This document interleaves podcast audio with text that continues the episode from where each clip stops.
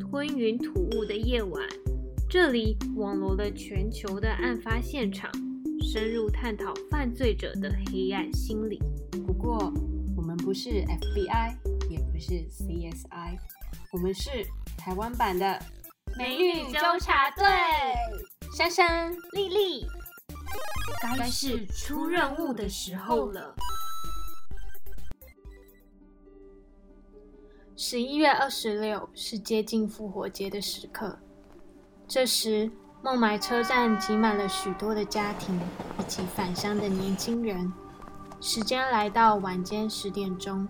两位身穿蓝色牛仔裤、背着大型背包的男子匆匆忙忙地走入车站的厕所里。他们搭着彼此的肩，一边微笑，一边很平静地说：“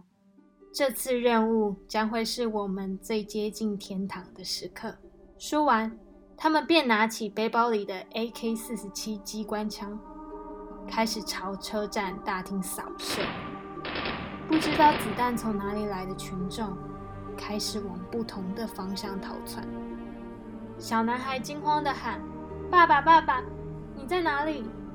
爸爸还来不及反应，便倒在小男孩的身上。接着是叔叔、妈妈、两个堂弟，他们都一一的倒下。只见小男孩躺在血泊里，一直哭。回头想要继续寻找亲人的踪迹。只看见大厅已经遍布满满的血迹，有一些妈妈身上中弹，手里还抱着刚出生没多久的小婴儿。此时接近十点半，车站里哀声四起。二十分钟过去了，看着民众一一被射杀，本地警察躲在柱子的后面，不敢有任何行动。由于他们的警力非常的不足，加上身上只有一支木棍以及基本的来福枪，有些警察甚至连防弹背心都没有，要怎么跟这些恐怖分子对抗呢？不过，有一位英勇的刑警决定向前去制服那几个恐怖分子。在火力交战的途中，警官低下头将枪重新的上膛，但。在这时候已经来不及了，他的胸腔不幸被子弹击中。接着，恐怖分子开始以分散式攻击，在孟买五处袭击，包括火车站、一间医院、犹太文化中心以及两间五星级饭店进行大屠杀。枪匪先是在警察局对面的咖啡厅丢掷手榴弹，再对群众进行扫射。他们想要分散警方的注意力，接着随即混入人群，闯进孟买附近的百年酒店，又称泰姬陵酒店。他们展开了一场引发全球关注的血腥暴力大屠杀。一对正在筹办婚礼的新人听见隔壁一个女生的尖叫声，口中不断说“救命”。然后就被拖进房间里面射杀。恐怖分子沿着饭店的走廊打开一间间的房门，进行大屠杀。这时候，主厨听到枪响，觉得不对劲，就赶快把餐厅的灯给关掉。各位先生、女士，我们现在饭店正遭受攻击，请你们先到桌子底下，千万千万不要发出任何声音。哼，我会不会死在这里？可是，可是我不想死啊！我们在这边应该也只是白白等死吧？还有我的孩子跟老公都在等我回家。如果我这样子就死掉，他们应该怎么办呢？嘿，所有的宾客，麻烦注意这里，包容我没有办法大声说话，大家靠过来一点。我是这间饭店的主厨，别担心，我保证一定可以让你们平安离开这个地方。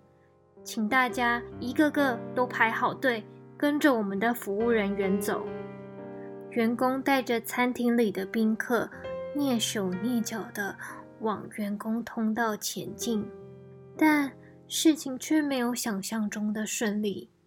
好不容易前进到一半的他们，这时候里面有一个人的手机突然响起，而恐怖分子也因为这个声响就知道了他们的逃生路线。观察到情绪不对的主厨，马上大喊叫大家赶快往前跑。哎，快跑啊，小姐！你怎么不赶快往前跑？可是，可是我的孩子还在楼上，怎么办？我一定要去救他。可是不行，现在情势太危急了，而且你又不熟悉路线，我就替你回去，你赶快走。找到孩子的员工虽然急忙跑向逃生出口，但还是不幸被枪匪发现，射中背部。就在那个时候，他选择做了一个决定。为了不让枪匪知道他还带着一个小孩，他就用自己的身体盖住孩子，而他也因为流血过多，意识变得越来越模糊。这一天，十一月二十六号，是印度最黑暗的一天。这场屠杀总共造成一百六十六人死亡，好几百人受到轻重伤。看着纪录片一张张惊恐的脸，他们的无助、恐惧、悲伤，口中不断念着祈祷文，希望能够有一线生机。是什么夺走了他们的生命？又是什么原因驱使这些年轻人认为杀害无辜的生命是上天堂的唯一途径？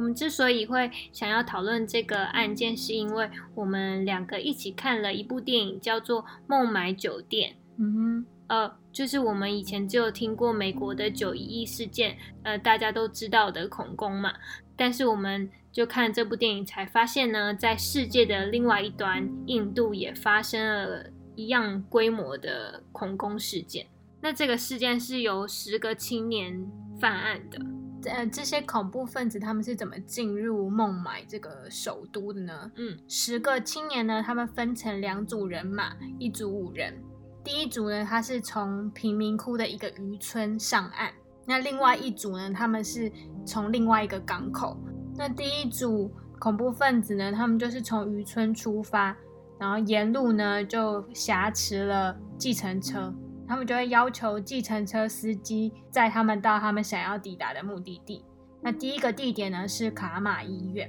那卡马医院呢，总共有一百多个医护人员加。病患卡马医院并没有受到很严重的袭击啦，总共有三个员工还有两个警察受到攻击。因为他们没有受到严重攻击，主要是因为他们有收到消息说恐怖攻击要来了，他们就把病人啊还有他们自己都锁在这个病房里面，以免他们进入。所以他们就看这些病房都锁起来，然后灯都是关的，所以他们就想说算了，就是去下一个攻击点，不要继续攻击，感觉。没有人在里面，而且卡玛医院其实不是他们主要的攻击目标。然后呢，呃，接下来他们就去了犹太文化中心，但因为犹太文化中心有警方的驻足，所以他们也没有做大规模的攻击。接着呢，他们到了另外一间饭店，那这间饭店呢，他们这个防卫就比较疏忽，然后他们就直接拿枪进入大厅。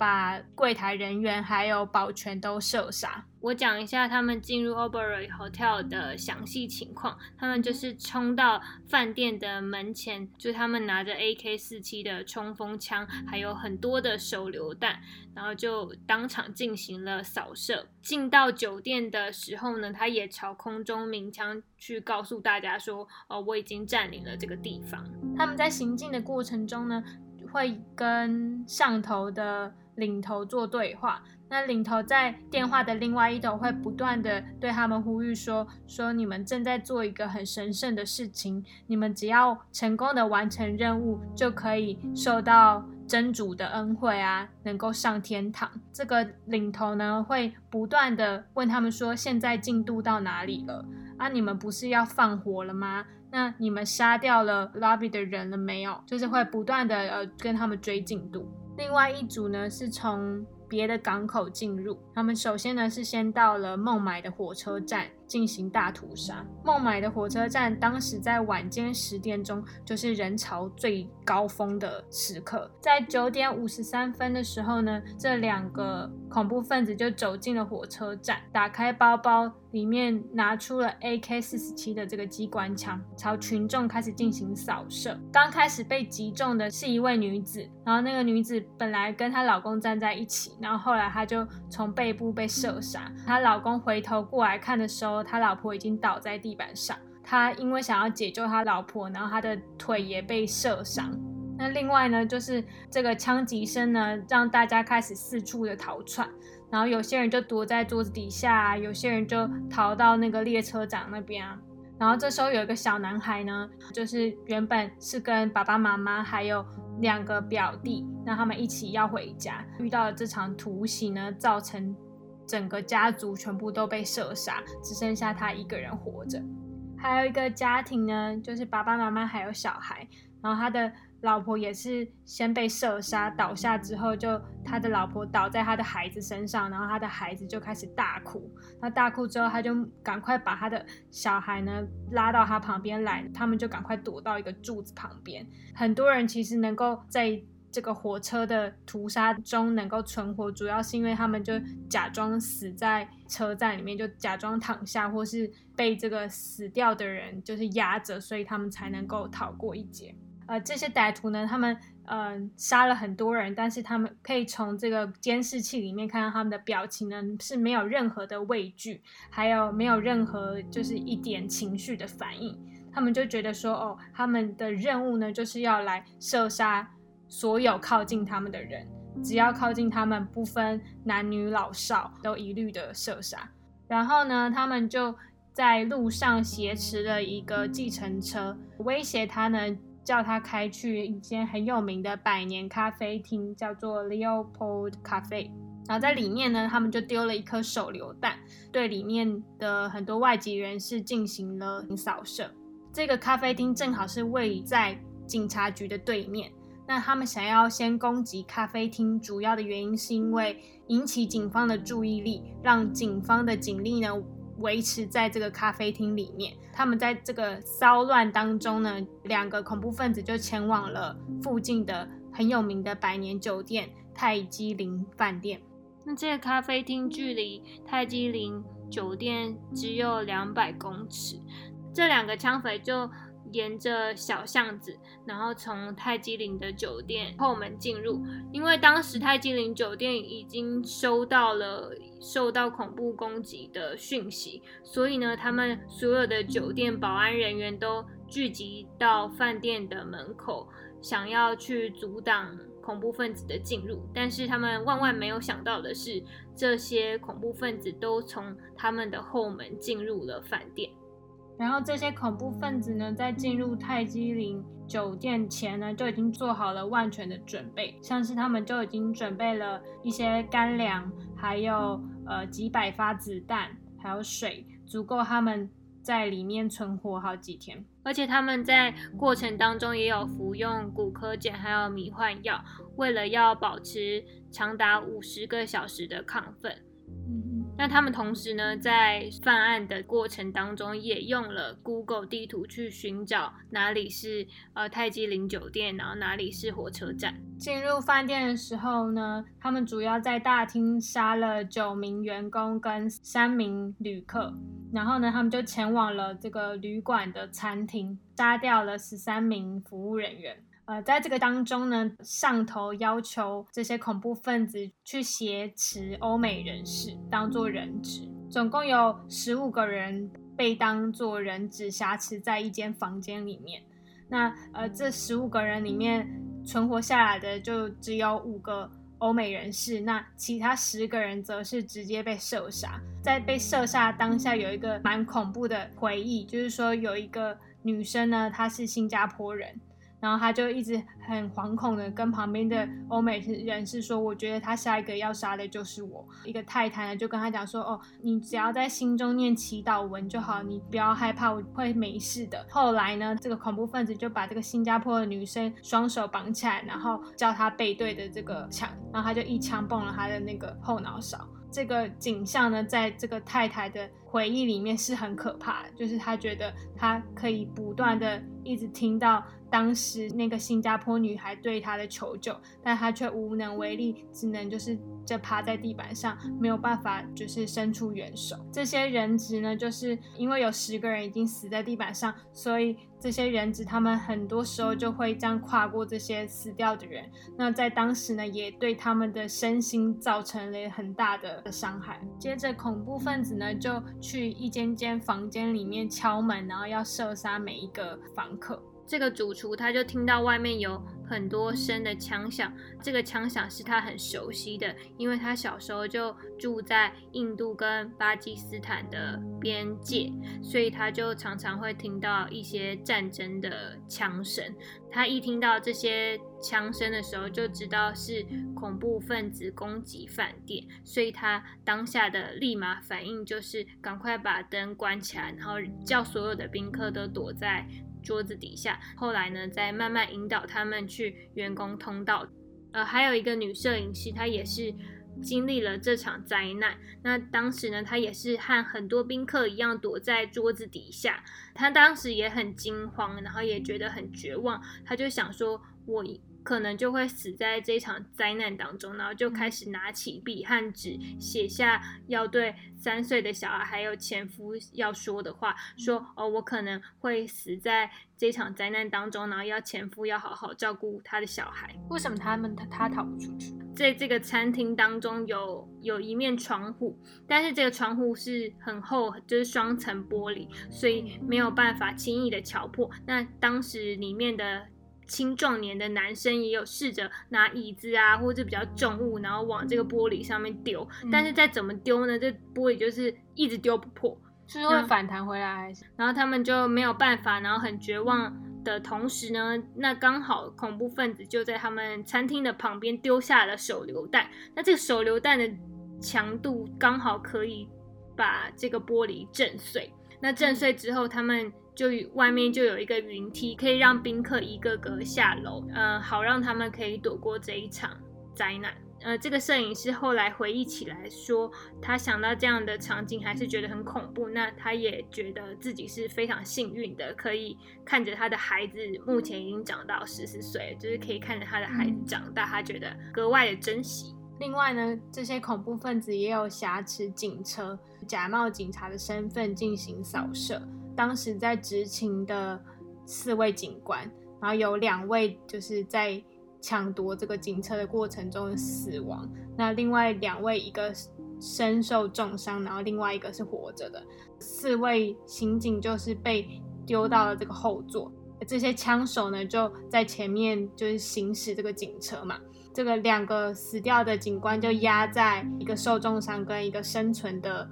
警方的上面，枪手就以为说这些刑警都已经死掉了，死在后座，但殊不知就是还有一个是活着的，然后另外一个受伤，受伤的那个人就是忘记把手机转成震动，手机的铃声就突然响了，枪手呢就赶快转过去，然后再补一枪，所以呢这三个警察就死掉了，然后那个活下来的警察他就觉得很惊恐，觉得说天啊！他就在那个前座跟后座的那个缝缝里面，就看他们如何行驶。就他们就行驶到了一个媒体聚集的地方，然后他们就开始对媒体进行扫射。当时呢，就是他想要用那个电话对警方通报说他们的行动，这些枪手有一些当场被击毙，他们当场活抓了一个恐怖分子。警方在抓到卡加萨之后呢，开始询问他的犯案动机。幕后主使者是谁？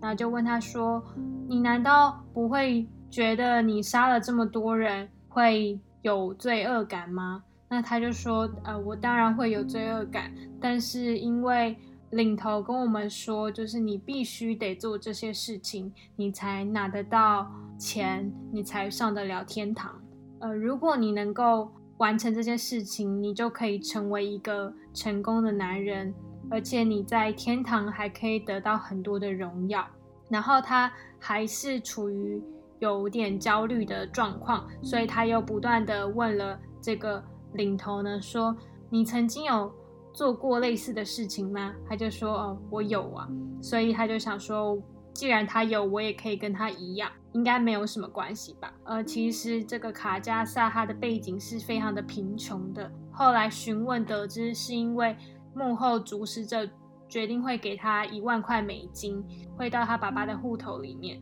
所以呢，呃，他才决定参与这个恐怖分子的行动。他在巴基斯坦呢受训了整整一年。他在受训的期间是不可以跟他的队友进行任何的沟通或对话的，他们是被禁止交谈。然后呢，呃，他们在要攻击孟买的前呢，会这些领头会先给他们看这个孟买的交通怎么怎么走啊，或是说他们要攻击的点是哪几个点，就会给他们一个 CD，然后他们要回去看，然后把这些路线呢都熟记起来。那他们在这一年的训练过程当中，有进行基本的武器训练，还有进阶的武器训练，像是爆炸物的培训啊，或者是如何在危急的情况求生。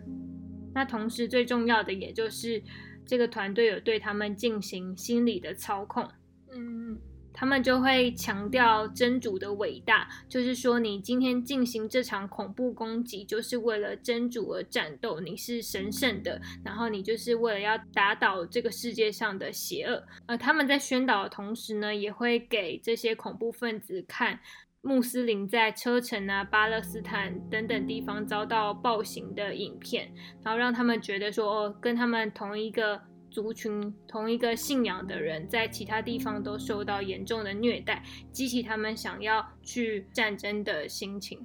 那他们洗脑的方式是什么呢？能够让别人就是相信这个宗教，或者说因为以一个很神圣的名义而去杀害很多无辜的性命。他们就会一再的重复说：“哦，你现在做这个行为是为了你的家人，是为了那个真主，把它形容成一个圣战。”除了这个一直重复的说法之外呢，这些青年都大部分来自于贫穷的贫民窟，所以他们在这个社会上本来就没有得到很多的公平对待。那恐怖分子的人格是怎么形成的呢？其实这里有分为几种。种类，那这个案子里面最属于的是心理动力的类别。那这个类比也是弗洛伊德所提出的，也就是说呢，这个呃人类其实在早期的时候就就必须建立完整的角色认同。那角色认同就是说，你要如何去定位你在这个社会上的角色，像是你想要当一个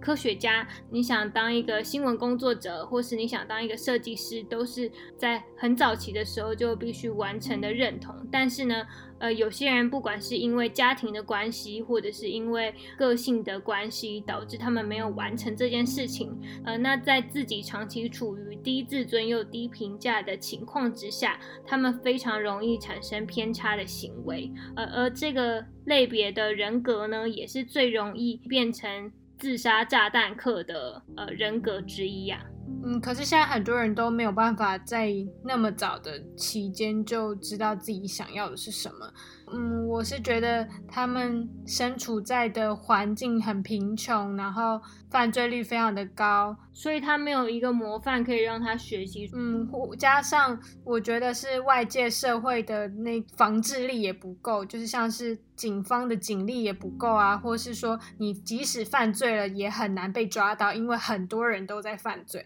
所以说呃，犯罪对他们来讲反而是小事，但是如果是恐怖攻击的话。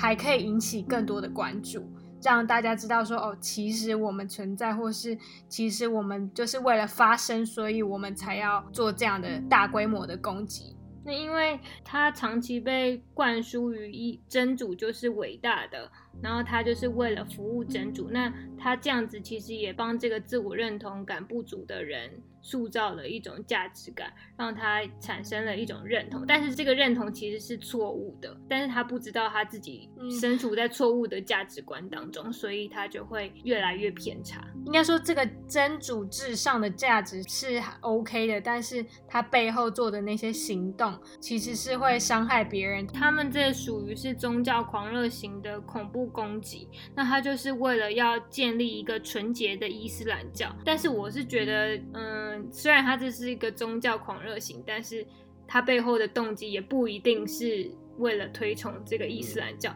有可能是为了自己的利益，或是他想要借由这件事情表达出自己的心声，告诉其他国家说：“哦，我是有力量可以让你们政权垮台，然后我可以自己独立创造出一个政权的，就是你们要很害怕我。”你不觉得很多只要想到恐怖攻击，你就会想到伊斯兰教？那为什么这个伊斯兰教会被定义为恐怖攻击的组织？这一种既定的印象呢，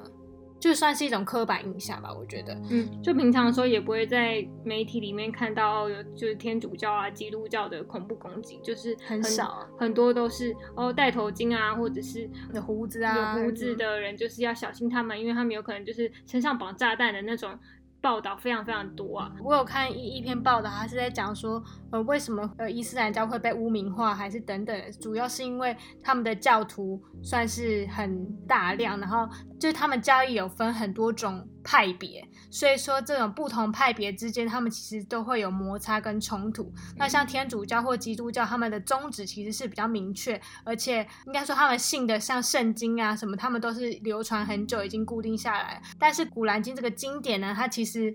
它的定义并没有像基督教那么明确，然后它其实很多的模糊地带，还有说他们的派别是派系是很多的，所以很多这种恐怖组织算是有点半利用这种模糊地带去操纵人性吧。他们就会觉得说，好，那你是什么派，然后你是什么派，所以我们就是为了要歼灭不是跟我们同一派的，比如说你你不是穆斯林啊，或是你不是什么我们的派别，我们就要把你铲除，因为你在迫害我们。但其实他们整体来讲都是伊斯兰教，所以我觉得像刚刚那个事件，那十个青年。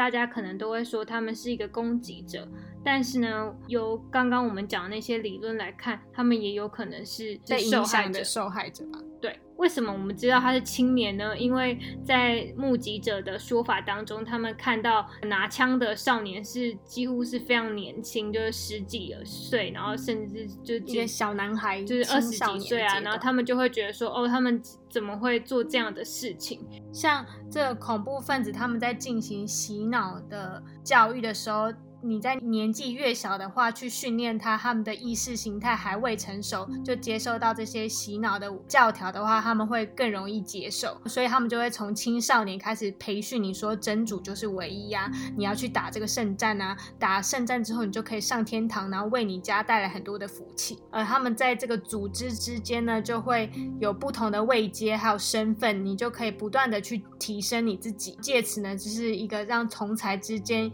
有一个进。竞争的状态，比如说谁杀越多人，你就可以就可以得到更高的 title。那在这个恐怖攻击当中，我们看到的这个事件是攻击嘛？就是也就像恐怖分子说的，他们真的用了最后的手段去影响大家。但是呢，以大部分的恐怖分子来说呢，他们其实都把这个攻击当做成最后的手段，直到最后才会去采取这样的行为啦。毕竟他们就是也想要达到目的，有些时候他们是为了想要得到钱，然后有些时候是想要伸张他们的政治理念，然后有时候是想要去。确立自己的价值，那就是很多原因。然后他们也会在媒体面前展现两种形象。第一种形象就是哦，我要让你知道我非常的恐怖，我手上有炸弹，然后有那种很强大的火力，让你就是妥协，就是因为在像在谈条件一样。嗯。然后第二个是他会变成他自己是一个很弱势的形象。就是哦，我在这个社会上就是受到很多的委屈，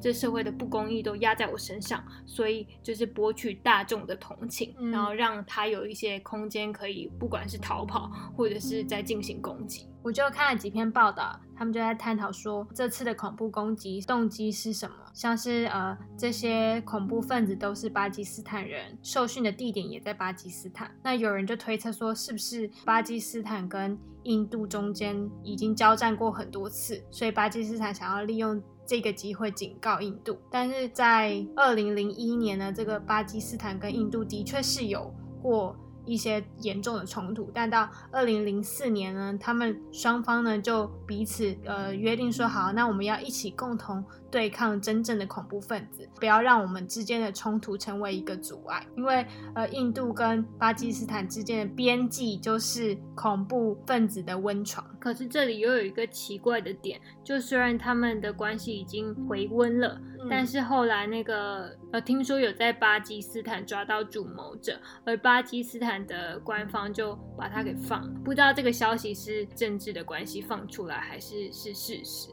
嗯，然后还有有传闻说是中国那边有帮助这次的恐怖攻击的行为，像是提供他们武器啊，提供他们的金元。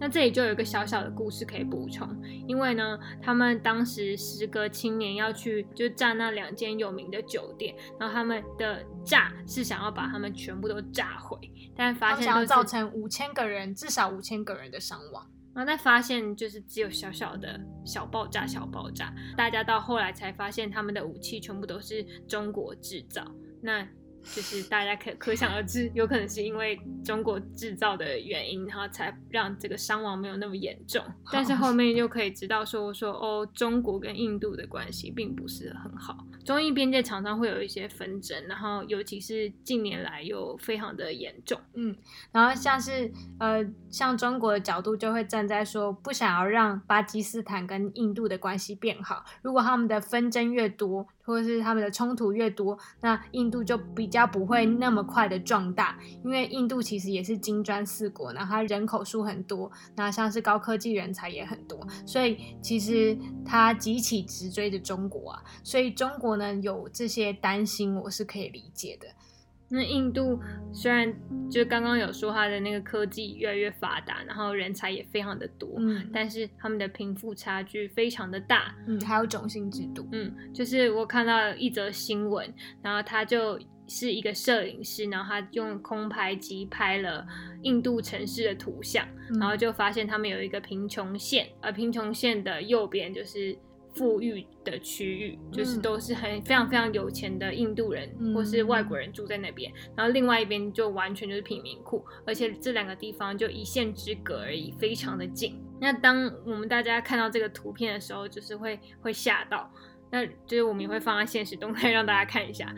在印度会有如此巨大的贫富差距，也跟他们的国家还有历史有一些关系啊。就是说，他们印度就是种姓制度分了很多阶级嘛，那就是低下的阶级是绝对不能和呃比较高的阶级同喝，嗯，就同喝一杯水也不行，讲话也觉得很就是很忌讳。但现在还是那么严格吗？还是有比较打破？就虽然有慢慢打破，但是这是维持三千年的历史，所以当大家要去打破的时候是非常困难的。然后，是不是这种阶级的制度也造成他们的犯罪率一直没有办法往下降的其中一个原因啊？这样说起来，就是有一点觉得好像是都是贫穷的人犯罪，但也不一定啊，因为有些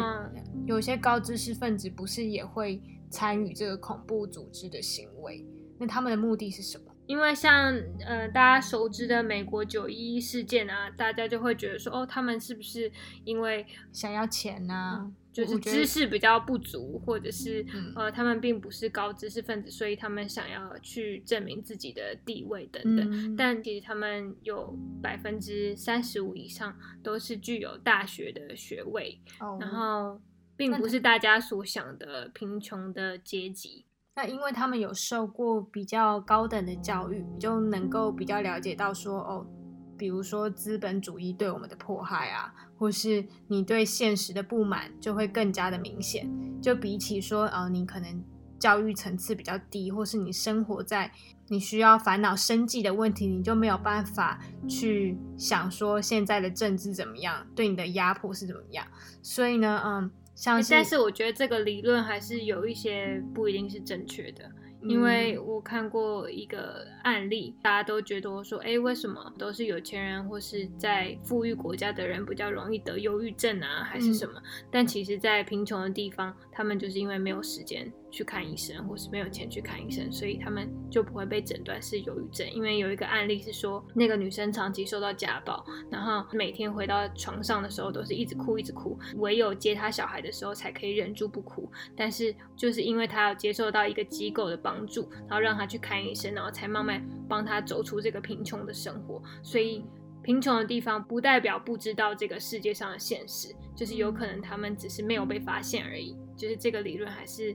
可以值得去讨论的。嗯，就是主要说，就是这个理论只是在讲说，可能你教育程度比较高的人，比较容易对政治或是政治的宣传，然后。他们的腐败，你会感到比较焦虑不安，然后你会很比较急迫的想要改善现状。但是，呃，就像你说的，就是贫穷的人其实不是没有感，就是不是没感受到，他们其实也感受得到，只不过他们可能没有余裕去做这些事情。那就刚刚讲的那个说法，也是突破大家既有的刻板印象。其实就是 anybody 都有可能，对对，你周遭的任何人都都有可能是恐怖分子，因为每个人的身上都潜在着有暴力的因子了。因为有一个心理学家，他叫做辛巴杜，他要做了一个著名的史丹佛监狱实验。那这个实验呢，是邀请二十四名健康的大学生去进行测验，然后把二十四名的大学生一半分。分为监狱的看守者，然后一半分为囚犯。呃，他们本来预计这个实验的时间是两周的时间，但是。后来他们进行到第六天的时候，就马上的停止，因为情况已经变得一发不可收拾。呃，在一开始呢，他们都觉得彼此是平等的啊，然后呃，他们就还会开玩笑说：“哎，你穿这个典狱长的服装好蠢哦，什么什么的。”但是后来呢，嗯，为了加强他们对于彼此身份的认定，像是呃囚犯，他们就会穿一样。的服装嘛，然后典狱长的话就会给他们警棍啊，还有一些警徽啊，就是让他们更有一个身份的认同。像囚犯的话，也会规定他们吃饭的时间要统一，然后呃运动的时间要统一，呃也会让他们变成一个编号，就是他们不再是某某某，他们只是一个二零四六，不断的就是灌输他们说，哦你是个囚犯，你是个囚犯。到了后期呢，就是。呃，这个实验持续到了三四天之后，他们就认定了彼此的身份，说好，我今天就是一个可以管理你的人，那我叫你做什么，你就要做什么。所以他们就开始对犯人进行惩罚，你只要不听话或是不听使唤的话，我就可以打你，或是我就可以对你做一些极刑。这个实验后来呢，就被大家称为是一个路西法效应。那这个路西法效应主要是在说，嗯，今天你不管你是一个正常人，但是如果你因为外在环境对你的控制，或是你内在环境自己的转变，长期的这种压抑底下呢，你心里也会做转变啊，就是说，呃，你可能会变成一个好人坏人。呃，你都没有办法控制。其实每一个人身上都潜藏着这些暴力的因子啊。那刚刚有说到环境非常容易影响一个人嘛？那这也让我想到一个中国的纪录片，叫做《入戏》。然后《入戏》它就是邀请了一群演员。去到北京培训两个月，然后演的是文革那时候的情况。然后他们在排练的时候，不仅有唱那时候的歌啊，然后跳那时候的舞，然后也有读红卫兵要读的书，小红书。然后到最后的时候，其实其中有一个演员呢，他的外公就病危，然后就情况非常危急，所以他就想要回去，他就说：“哦，那我暂时先不要演。”然后之后其他的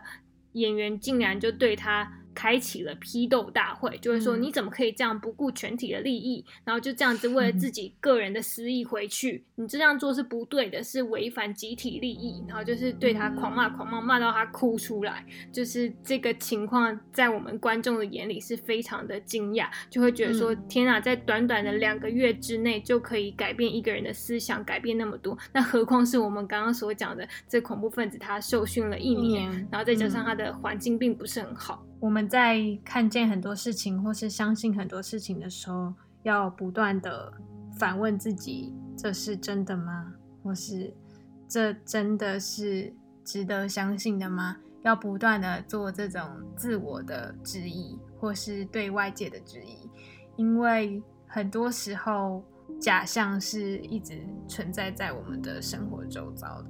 我觉得，就是除了要质疑之外，就是也要面对自己心中的欲望。就当你选择去相信某一个价值观的时候，代表说你心中有那样的信念。假如你很想要赶快赚大钱，可能会听同事啊或是朋友报一些名牌，然后你就会随意的相信。那可能就是要反观自己，说为什么自己会那么容易相信这件事情？了解自己的欲望之后，比较不会被其他人牵着鼻子走。嗯，我觉得人很重要的是平衡吧。就如果你的天平上面像是家庭、工作、情感关系，然后你其中有一个方面失衡了，就很容易导致你看不到事情的全貌。你可能因为你太过重视工作而失去了健康，太过重视情感关系而失去了自我。所以很多东西都是像是人生的平衡。最后我要讲一下。一个经济学的哈佛教授，他就曾经有探讨泰姬陵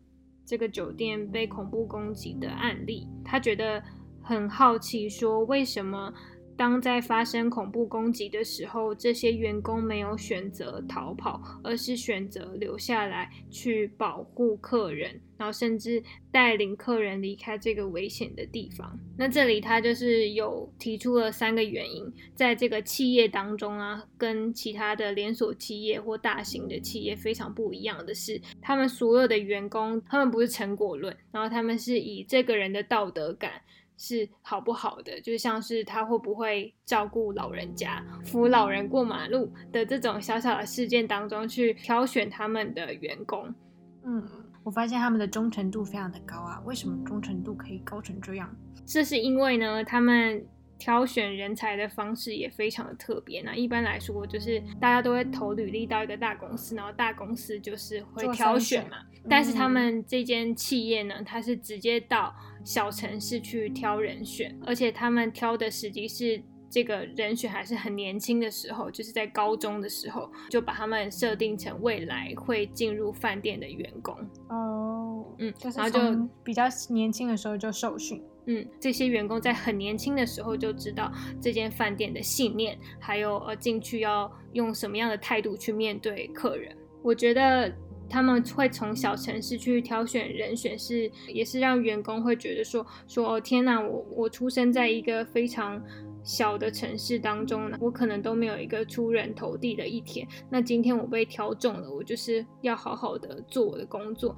然后好好的去彰显我的力，让全镇啊或者全村的人都知道啊，我就是在一个很有名的企业工作，而且还做得很好。令我很很惊讶的是，就是在恐怖攻击的当下，那些员工没有选择逃走，然后反而选择留下来保护。顾客就是他们，其实离那个逃生的员工通道大概你二十秒就可以逃出去，但是他们没有选择，就是跟家人什么重聚啊，他们反而选择就是保护在饭店里的顾客，这就让我觉得说他们对于这个饭店的忠诚度跟信任度很高。而，那个主厨之后就是有接受访问，记者就访问他说：“哎，为什么你当时选择留下来？”然后他的回答是说：“我觉得我选择留下来并不是一件勇敢的事情，在外人眼中可能是一件勇敢的事情，但在他的认知当中，这是应该要做的事情。”嗯，然后他觉得是很正常的，他就觉得以客为尊，然后顾客至上。然后那时候回到家的时候，他他的家人看见他，原本以为他死了，看突然看见他就想说是鬼吗？是一个奇迹般的发生。就是另外呢，他们的福利也非常好。嗯，他们的员工呢，在四十八个小时之内，如果顾客有给他很好的回馈，然后他们就可以在后来的四十八小时内直接得到红利或是奖金，然后你就会更有动力的去帮顾客服务，然后也会用更好的态度去面对客人。那这边要特别提到呢，这间泰姬陵饭店非常的厉害，经由主厨的领导之下，他们很快的在二十一天内就恢复了原本饭店的样子。那这一集本集金句就是要引用主厨对于员工说的话，他说：“我们的家园会重建，而且要以一个令外界无法置信的速度和方式恢复我们的生活。”那我想这就是。主厨对于恐怖分子的一个反抗。那这集就到这边。那如果各位听众呢，对于这集有任何的想法或是建议，都可以上 Instagram 或是 First Story 或 Apple Apple Podcast 留言，然后五颗星给我们回馈。那我们也会得到回馈之后，就是会在下一集去进行改善，或者是呃，如果有什么样的主题想要听的话，也可以告诉我们。然后呢，我们其实都有默默的在看大家 Apple Podcast 的留言，像是有人说我们声音很温和，会默默的听下去；还有像是主持人的声音很好听啊，然后希望可以轻松一点，或是加一些梗在里面。然后这些呢，我们都有记在心里。那今天就到这里哦，拜拜。